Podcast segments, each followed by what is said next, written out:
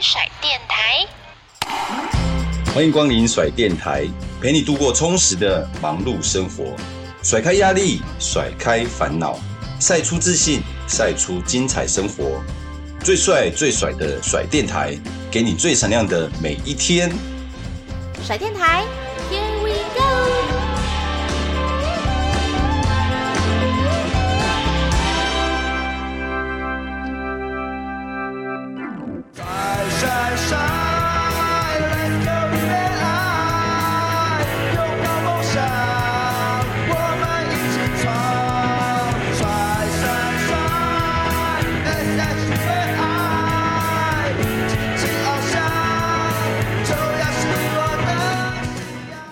收听我们今天的甩电台 Podcast 节目，我是主持人静璇。因为我们过去啊，就是访问到的来宾啊，都跟呃运动产业比较相关，例如说一些教练啊，然后或者是一些主播啊、球员啊。但我觉得这次非常不一样，也可以让我们的听众朋友们呢，就是踏入到一个全新的领域。那我们今天邀请到就是威赫国际餐饮股份有限公司的吴家德总经理，欢迎总经理。Hello，静璇，还有各。位位听众，大家好，我是吴嘉德。哎、欸，总经理，既然来到我们的运动的 podcast 嘛，可以先聊一聊您本身自己有在看运动，或者是、哦？当然啦、啊，我从职棒元年就是支持兄弟。真的，所以各位可想而知我的年纪有多大了哈。你可以说你很小的时候就开始，我我已经半百了。你当初会支持这个兄弟的球队，是因为也是家人的关系吗？哦，没有，因为当时如果大家年纪跟我差不多，应该就会想起几个呃赫赫有名的人物哦，我就列举几个哦，李居明，然后王光辉，呃，吴富连，洪义中。曾纪恩教练，哇，你看吧，我都可以讲出来，如数家珍呢。要继续讲，我从一号可以讲到十号，欸，不要。那有没有你最喜欢的球员？呃，当时我最喜欢的是假日飞刀手陈奕迅。哦，我喜欢他的原因是因为他哦，因为他三振之后拉弓很帅，就是就很那个霸气啊，就是喜欢他那种对对对。感觉。那棒球一开始就是您的兴趣嘛，对不对？对，一直都有在看，但是呢，其实因为后来因为工作哈，所以就把时间花在工作上的呃比率比较多。但是呢，对于休闲运动啊，不管棒球、篮球，其实都是有在关注的。而且我们看到，就是像总经理，您过去是以前是在银行嘛，对，对不对？银行业，但是后来现在我们看到您是在餐饮业，对对，这个幅度跨幅有点大。哦，我简单讲一下 哈，其实我在金融待了二十年嘛，那我最会的大概就是放款啦、啊、存款啦、啊、理财啦、外汇，这是我的老本行。那因为在十五年前。呢，开始写作哦，写作不代表一定可以出书，可是呢，当我写着写着。出版社看到了，然后呢，就请我出书，所以我出书是大概在八年前的时候，所以我当我出了书之后呢，当然就会有很多的企业的邀约来演讲，所以企业呢就包括当时呢，呃，有一家呃手摇饮蛮有名的叫米克夏哦，米克夏的董事长呢就请我去公司帮员工呃上课，那上了课之后呢，我就跟这个米克夏的老板呢成为好朋友，那也因为成为朋友。之之后呢，他就邀我能不能去他公司一起帮他做品牌，大概就这个因缘际会。我在那个六七年前想到说，哦，银行也玩了二十年了，不然我们来呃换个圈子。呃，我待过三个行业哦，有饭店、金融跟餐饮。大大家可想而知哦，饭店、金融、餐饮都是以人为本的服务业。所以呢，我觉得对于人，我是非常的呃感兴趣的。我常讲说，对人感兴趣，生活很有趣。所以我就这样子就离开了金融，跨入了餐饮，所以一路走到现在，这七七年左右的时间都是在这个餐饮业。嗯，那你刚才提到写作啊，你通常你过去的写作都是以像日记吗？就是书写心情的。我有一个十五年前呢，我开了一个部落格，那这个部落格呢，呃，专门每天记录我的人生。那人生的一个呃很重要的一个思维呢，我把它定义叫做光阴地图。光阴是时。间地图是空间，把时间跟空间结合起来，就是我们的人生。所以，呃，光阴地图记载了我每天的呃生活，包括吃喝玩乐啦，或者是旅行、阅读，还有与人为善的各个面向。所以就是因为这样子，我就把自己的生活的视野打开，然后呢，就让出版社看到我了。所以等于说，你后续的出书，因为素材就有了嘛，就是你过去的那一些，有点像写日记，对，每天就是都能够留下一些记录，而且每天都有。呃，遇到不同的人事、时地、物，那这样子的生活越丰富越精彩，你的写作的能量就越强。那我们过去，尤其是学生时期，就会说啊，我们来写，比如说日记嘛，就自己就会说啊，我们来记录一下。可是通常像我啦，就是写没几几个礼拜，对，对对对，就放弃，就是或者是说什么仪式感。哦，有我我我告诉各位听众哦，真正的坚持呢，一定有几个要素。第一个就是说自己。有一个非常强大的想要的动机跟渴望，就是说，呃，其实你不是写给做给别人看的，你是跟自己证明说我可以。可是呢，可以呢，我觉得也不是说，比如说你现在叫你盖一零一大楼，你绝对盖不出来，你一定会从呃五楼、十楼。二十楼慢慢盖到一零一，所以一个人的进步啊，绝对不会呃突然从边边角角一要变成男主角，所以我们就开始去练习，每天进步一点点，就是原子习惯讲的每天进步零点零一的概念。所以第一个就是说，我们不要好高骛远，然后呢设定太高的目标，你只要每天呢花五到十分钟。写作，所以刚刚的重点来了，为什么没办法坚持？很多人每天要写出完美的旷世巨作，太痛苦了。我其实每天只要花五分钟，留下一百个字，对。我就觉得可以交差了。那今天灵感比较好，我就多写一点。今天没有什么灵感啊，然后就写一写一些呃所见所闻，呃一百个字、两百个字都没有关系。这样子至少先坚持。所以刚刚讲到的仪式感，其实在原子习惯里面谈到的这个叫做身份认同。我举个例子哦。很多人都说，呃，他要运动健身，他要呃减肥，对不对？然后呢，他就规定自己每天都要去健身房。好，那健身房既然你那个会员办了，你就会呃想要去消费。可是呢，如果你今天很忙很累，那你想说啊，那明天再去。那只要对，那只要一没去，就会明天也没去，后天也没去，下礼拜也不会去，然后就中断。那其实原子习惯就教我们，哪怕你再忙，你都要换装。穿你的衣服跟裤子，然后走入的那个健身房之后呢，两分钟就好了，哪怕只有两分钟，然后就出来了。就说哪怕我今天只有运动两分钟，我都有走入健身房。那当然，很多人就说，可是你还是没有流到汗。可是我要讲的这个就是身份认同，我有做了，哪怕我只运动两分钟，不是两小时，其实都没有关系。这样子才能够培养一种仪式感。然后让自己继续，所以我刚刚再回到刚刚的重点，第一个，呃，就是自己多渴望；第二个呢，建立一个小习惯，不要好高骛远；然后第三个呢，呃，就是再怎么样呢，就是都要去。做到，哪怕只有时间很短，这样子的做法，其实会让自己持续下去。是，所以您说的仪式感，其实套用到我刚刚听到您有待过的这些产业，其实好像我们也都可以看到一些，比如说，例如饭店，我们就会有什么制服啊，就是也是要营造一个那个整体那种对仪式感的感觉。没错，没错。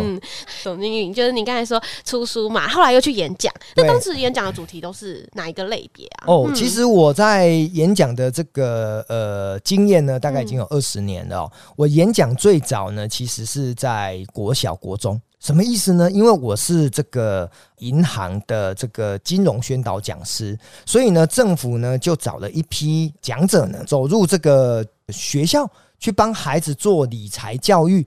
所以当时我是因为这个原因，然后呢，常常到了国中小学去做金融宣导，不管是讲这个投资啦、防诈骗呐，还有存款呐、记账，所以这个部分是我一开始的演讲的对象，所以我。那时候都在骗骗小孩子，哦，蛮厉害的啦，对。但是也要用那种很口语化让他们了解。所以呢，我觉得演讲，呃，为什么对我来讲不会很难的原因，是因为我是也是从小孩子，然后到成人的这样子的过程。你是从最难高难度。对 对对，所以就是这样子。然后后来呢，因为出书之后呢，就有更多的新书发表会，所以慢慢的练就，到现在已经演讲超过了一千两百场了。嗯。那大多的主题都是会请你去讲什么类型？呃，就是从以前的理财，然后呢谈心理励志，心理励志大概就是比如说预约更好的自己啦，怎么样让自己在工作生活更加的快乐，然后怎么样找到自己生命的天赋，然后因为我自己很喜欢做业务，我也会教大家怎么做销售，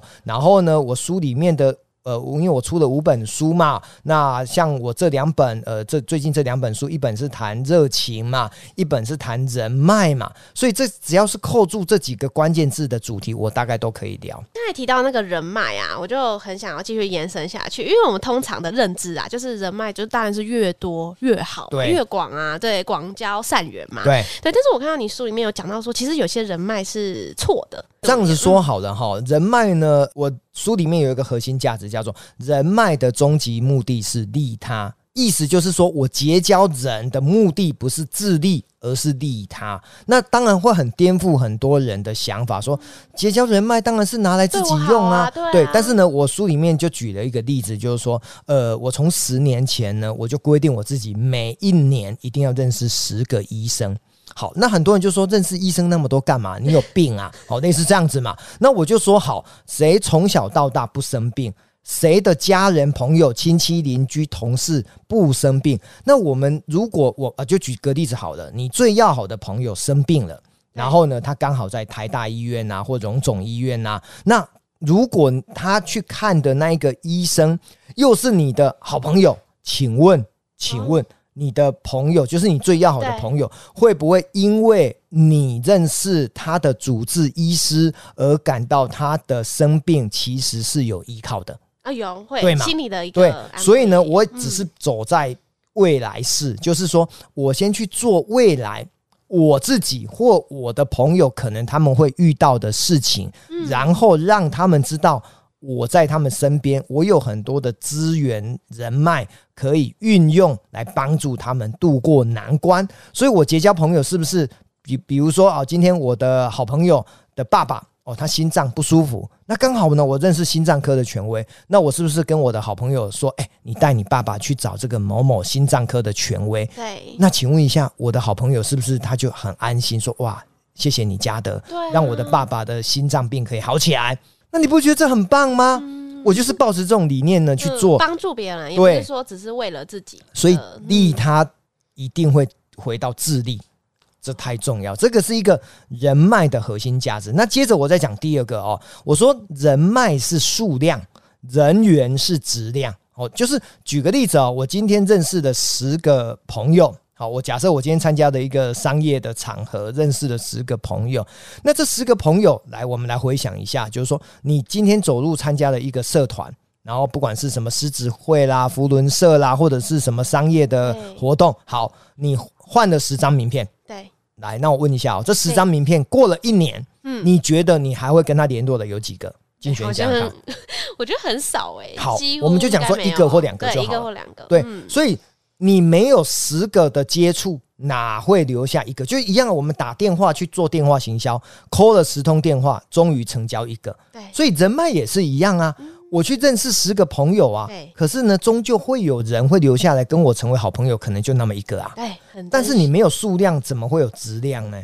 对不对？所以先求数量，再求质量，而人缘就是质量。意思就是说，你走入这个圈子里面，认识十个人，这里面终究有一个人跟你价值观啊、想法啦，还有呃志同道合啦一致的人，那你就继续跟他走下去。那这样子就是人缘嘛，人缘好就是让人家感觉到舒服、喜欢嘛。嗯，对，就是像总经理这样子跟人家聊天或者是什么，就是都会有带点一些让人家有点发人深思。对，所以为什么我今天要从台南北上到台北来？因为我我觉得你们是很棒的人，值得我认识。所以这这一段路呢，大家会觉得交通啦、经费啦什么，对我来讲，我这不是我的考量。我考量的是认识一个人是无价的。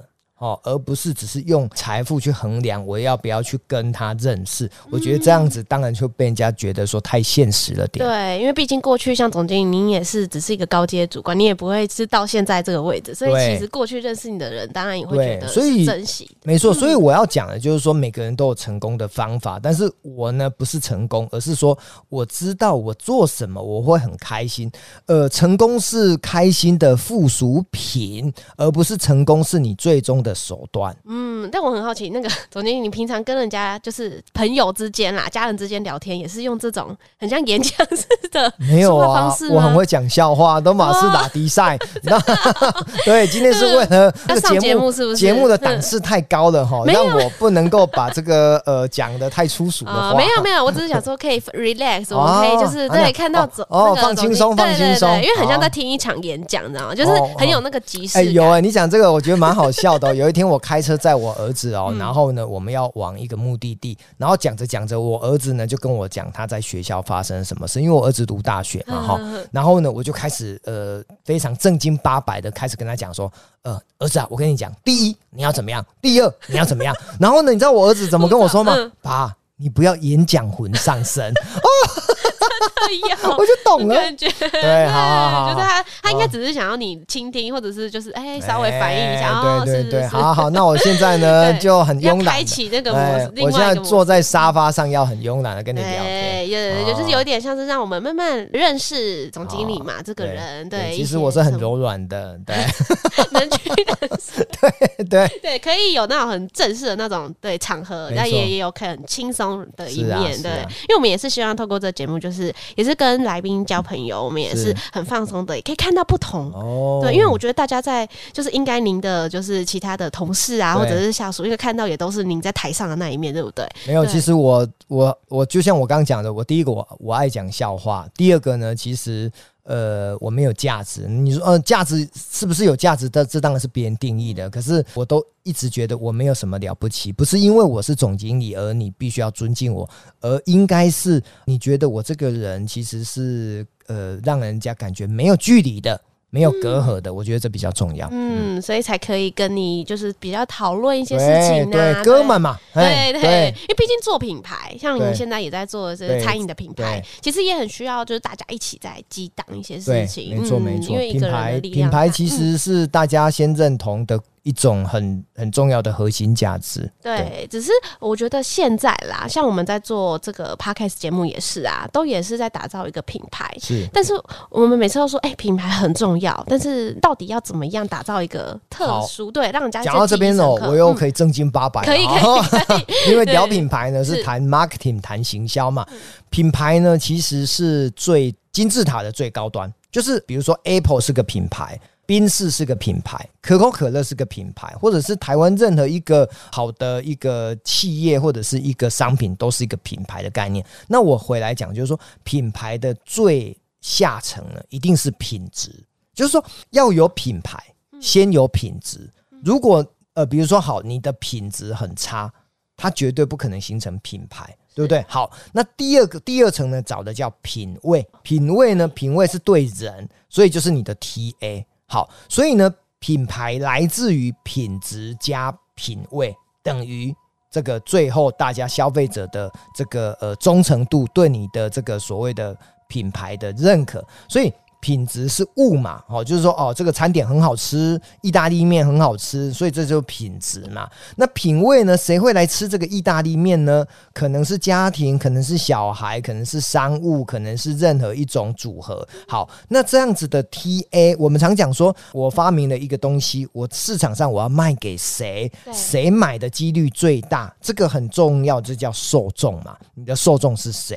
所以，我们呃，就像呃，比如说我们现在在录 Podcast，那我们可以可不可以知道说，到底是几岁到几岁听我们的 Podcast？是男生女生听我们的 Podcast？是是不是热爱运动的人来听我们的 Podcast？所以这就是行销很重要的四 P 嘛。那研究完之后，我们就会找到我们的定位。跟市场区隔，我现在所讲的一切都是行销学的东西。好，所以品牌就是最终形塑出来，大家怎么看你的一些用字遣词了，大概就这样子。哦、不管是 Podcast 也好啦，现在餐饮也好，我觉得真的是品牌太多，种类太多了。所以你如何从万中选一，或者是我们虽然不能万中选一，但是你能不能万中选一百？好，因为一万个。选出第一名太太不容易了，了对，太太难了。嗯、那一万个选出一千个，总该可以吧？哦，这样子给自己一点信心嘛，对不对？就是这样子概念。嗯，跟总经理聊天，我就终终于可以慢慢体会，因为我本来想说，总经理您最近出的一本新书是《生活是一场热情的游戏》嘛？其实我当初看到这个书名啊，我们都觉得啊，生活不是就很多挑战？对，对，为什么你会把它形容成游戏？哦，我这样说好了哈，嗯、我们人从出生到离开人世间的最后那一天，如果你把它想成是来破关、闯关，是来玩游戏的。哦，比如说好，今天我们都去这个儿童游乐园哦，买了一张一日票，那一张一日票呢，可能花了一千块。那你可以玩里面的一百种游乐设施，请问好，那我就问静璇说，嗯、那请问你花了一千块啊，可以从早上九点玩到下午五点，然后任你玩一百种，那你会玩一种还是十种，还是希望把一百种都玩完？当然是一百种啊。对，那当然你会挑嘛，一百种可能有八十种喜欢的，或者是只有五十种你喜欢的，那你就去玩那五十种。那五十种里面呢，你有可能因为要排队。根本时间到了来不及玩嘛，对，所以你会怎么样？你就会更会想要选择你最想玩的，对，哦，就像吃饭一样嘛，对，你可能会留下你最想吃的最后吃，可是终究你还是会把它吃掉嘛，对。而。有一种人是直接先把最好吃的先把它吃掉，先玩完再说，对，先享受。那所以回过头来，你如果把人生想成你就是走入游乐园玩一天，那里面有一百种。有些人的行为呢，就会想说：“哦，好玩的留后面，下午再来玩。”有些人一早就把它玩完了，然后呢，在玩的过程当中，我们就看到个性嘛。可是回过头来讲，我要表达就是说，如果我们的人生生活就是玩一天的游乐园，花了一千块，你总是不想要空手而回嘛？这就是重点了。人生就是游乐园。哦，对，但是也有些人他可能就想要平淡，就是说他稳定，他有有赚好，稳定赚钱，就是过好就是安稳的生活，他也没有要特别去追求什么。这个、嗯、这个世界好，嗯、这刚刚竞选讲到一个很重要的关键哈，嗯、世界上唯一不变的就是变，所以呢，当他想要安逸的时候，他会遇到更大的挑战。我常讲哦。我们越往不舒服的地方走，会越舒服；你越往舒服的地方走，你会越不舒服。真的吗？我们本来都想说是待在舒适圈呐、啊，就是他就是在那个圈子、啊。然后这叫温水煮青蛙，对他就死的比较快啊！哦、对，就他应该要因应时代的，对，与时俱进。呃，我举个例子好了、哦，嗯、可能三十年前的那时候有珠算，哦、我们都在学珠算。好，有请问一下，现在有人在？做珠算吗？银行呢？以前我们有那些大哥哥大姐姐啊，哦，在计算存款，还在用珠算嘛，哈，那是三三四十年前的往事啊。可是现在大家都用电脑计算机了嘛，所以意思就是说这些已经不见。我再讲一个更写实的，以前我们开车在高速公路，是不是有收票那个？对对对，回数票，对对，那些不管是先生小姐都在收票。好啊，我很安稳的，我就呃对每一个乘客呢都很有礼貌。点头，然后收票。请问一下啊，现在 e-take 出来了，他还收票吗？所以这个工作已经不见了。所以你知道吗？时代的变迁会让很多的工作不见，让很多的人呃，如果没有学习新的技能，他就完蛋了。所以刚刚讲到的安逸安稳，它其实不存在。这世界上变动太快了。十年前我们怎么知道会有 Podcast？以前呢，怎么会有自媒体？以前呢，怎么会有什么 YouTuber？完全没有，所以如果你不能够自己知道未来的趋势变化，我常讲哦，应付改变，嗯，就是应变哦。兵来将挡，水来土掩，这叫应变嘛。可是如果你现在是经营改变，叫营变哦，经营的营嘛，对对，就是军营的营嘛，新营的营嘛。好，经营改变，这个是未来，这叫做未雨绸缪，然后所谓的运筹帷幄啊。那应付是比较末端嘛？对。如果你明天要去郊游，你会不会想说，哎，明天会不会下雨？你会不会去看 Google 的气象预测？会，会嘛？好，明天下雨几率百分之百啊，你会不会带伞？会嘛？那这个就是你预防先行准备，好，这叫做经营改变。那如果呢，你都不做，然后呢，突然明天一出门下狂风暴雨，你只好去买雨伞、买雨衣，然后呢，对，急很急，你可能为了要去买雨衣，去去便利超商买雨衣，结果错过了这一班呃高铁的班次，那不是得不偿失吗？损失更大啊。对，所以要。提早做准备，嗯，提早去了解一些的事情，是啊，对是啊。我之前也有去那个 New Pasta 用餐，哦，对，然后我就有看到那个送餐机器人，哦，然后我就觉得那个是不是也是您刚刚提到，就是因为真的很多工作就会因为科技对。被取代掉。这这分两块啊，哈、嗯，因为现在的年轻人也好，或者是现在的上班族，可能大家对于可能要去餐厅。呃，就是当外场服务生，这个人力的需求下降，因为很多人可能都去呃做外送的嘛，对不对？哦，所以呢，呃，这有两个因子，一个因子就是说，餐饮业的人力呢结构可能越来越不好找人，这是一个大大环境的趋势。那第二个呢，就是因为当你用机器人送餐的时候，他不会给你罢工。然后呢，他又会唱歌。哦，他不管心情好不好，他都会祝客人呃生日快乐，或者是非常的开心。所以呃，很多时候呃，我们用这个机器人来取代人力，某种程度是因为可能人呢呃的需求可以降低，因为外场服务生不好找。那第二个呢，又有新鲜感，然后他又不会罢工，那又能够创造小朋友的一种好像跟这些机器人可以互动，互动对，对，而且你挡住他还会很留。礼貌说：“哎、欸，请借过，对不对？对，他永远不会有心情不好。没错，没错。所以这些都是因应时代的潮流而产出的一个。”一个作品嘛，可是回过头来讲，我还是会回到人跟人最重要还是温度，还是要见面，还是要讲话，还是要沟通，嗯，我觉得这比较重要。所以您认为不会完全取代，就是这个这一块科技不会完全取代？呃，不可能。我我举个例子，就是说你要交女朋友或交男朋友，然后呢，你你可能是结交的是一个外国的男生或女生，然后呢，刚开始可能比如说我们在台湾，那我想要认识一个美国的女生，那我们就用视讯嘛，好。视讯呢，每天聊，每天聊，每天聊，然后聊了一年之后，然后呃，我就跟对方那个美国的呃小女孩说：“哎、欸，那我们结婚吧？你觉得她会嫁给我吗？” 好像不会。从头到尾只是看视讯，然后她就嫁给我，这种呃不敢讲，一定没有，嗯，几率呢低到不行，对，所以我们还是要见面嘛。看到本人嘛，或者是跟他生活在一起嘛，嗯、我觉得这是有温度，很重要。我觉得您从事的这个行业啦，真的也是很重视人，对服务业真的都是人跟人之间的相处、啊。对，所以说静璇说找我上节目，说我们可以用这个线上啊，我就说不要不要，我要上来，嗯、对不对？其实这样子更棒，对，对，一定要有。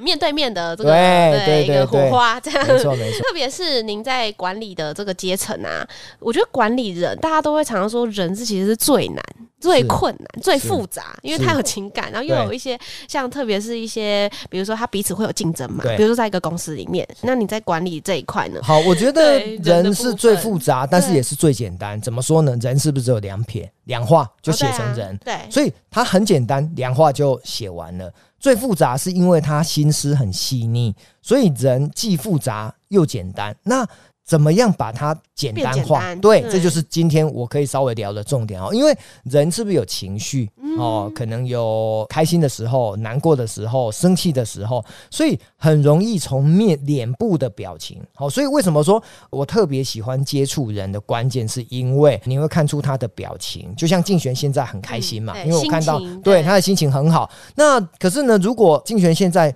心情很差，然后呢，我用赖跟他问候，然后他传一个笑脸给我，那我也感觉不出来，我是被骗的。对，好，所以为什么说这种不是面对面的，是最容易被骗的？所以我们需要的是看到人啊，哪怕好，你你用贴图跟我说你在微笑，可是如果我打电话给你，你是不是在电话那头 在啜泣，对不对？其实还是听得出来，其实你不开心。所以管理呢，很重要的就是看他的心情的状态。那心情的状态如果很好，你就有办法呃对症下药，你就知道哦，他现在心情不好，先处理心情，再解决事情。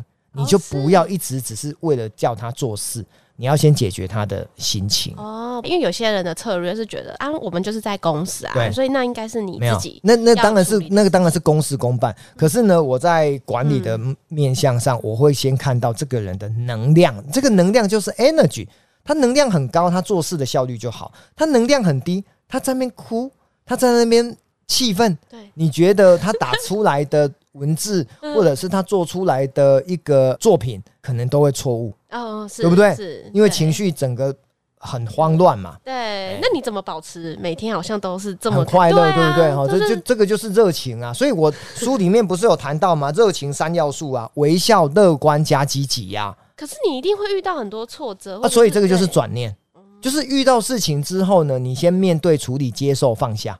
哦，这个有点佛家的用语呀，哈。虽然我要表达的就是说，人其实比。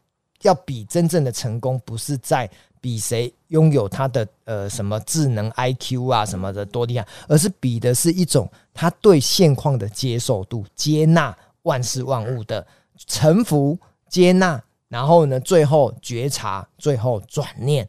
哦，这个有一点呃哲学的概念，可是我认为这个是必要的。好，因为举个例子好了，呃，可能我们的至亲，就是不管你的阿公阿妈啦，或者是你的家人过世了，好，那我们是不是很难过？好，那难难过一定会。可是呃，有些人难过，假设难过一个月，那有些人难过一年，嗯，哦，那当然这种东西不能量化，但是我只是要表达，就是说，因为整个如果撇开整个亲人的离开，比如说好。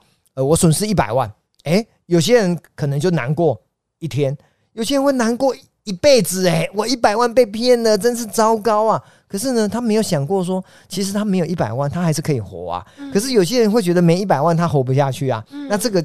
就是我认为我为什么会快乐，就是我觉得，哎、欸，我这样说好了哦，嗯，人从出生的时那一刻有没有带着任何的金银财宝来？没有啊。那走的时候，他可以把他的存款啊、土地啊带到另外一个世界吗？也没有嘛。所以来空空去空空，对不对？所以意思就是说，人生就是游乐场嘛。啊，不是 一场空，所以终究一场空。对。可是呢，这个过程当中呢，他可能会上上下下。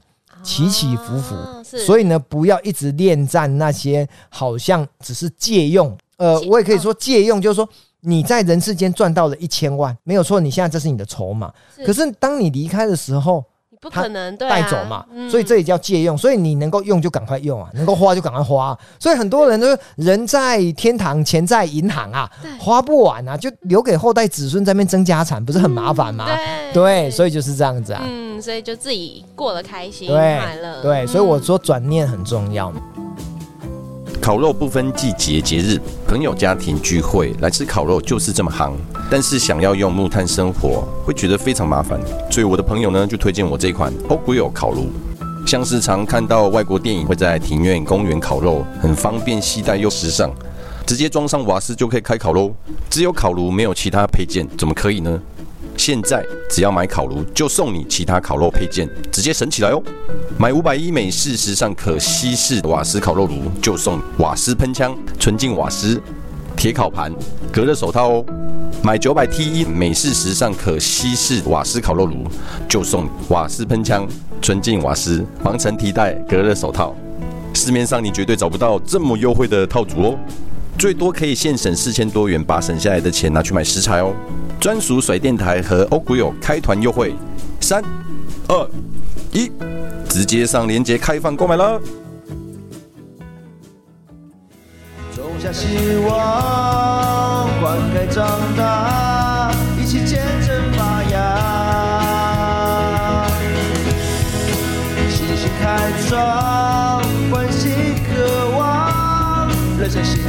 的赛场。不知道梦多遥远，前进的步伐不曾改变。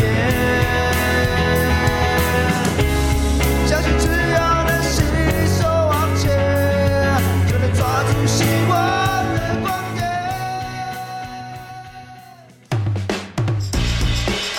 节目还没有结束哦，就像棒球比赛一样，两人出局才开始。更多更精彩的节目内容，还有帅爆的话题，请一定要继续收听甩电台。我们下集空中再会哦，拜拜。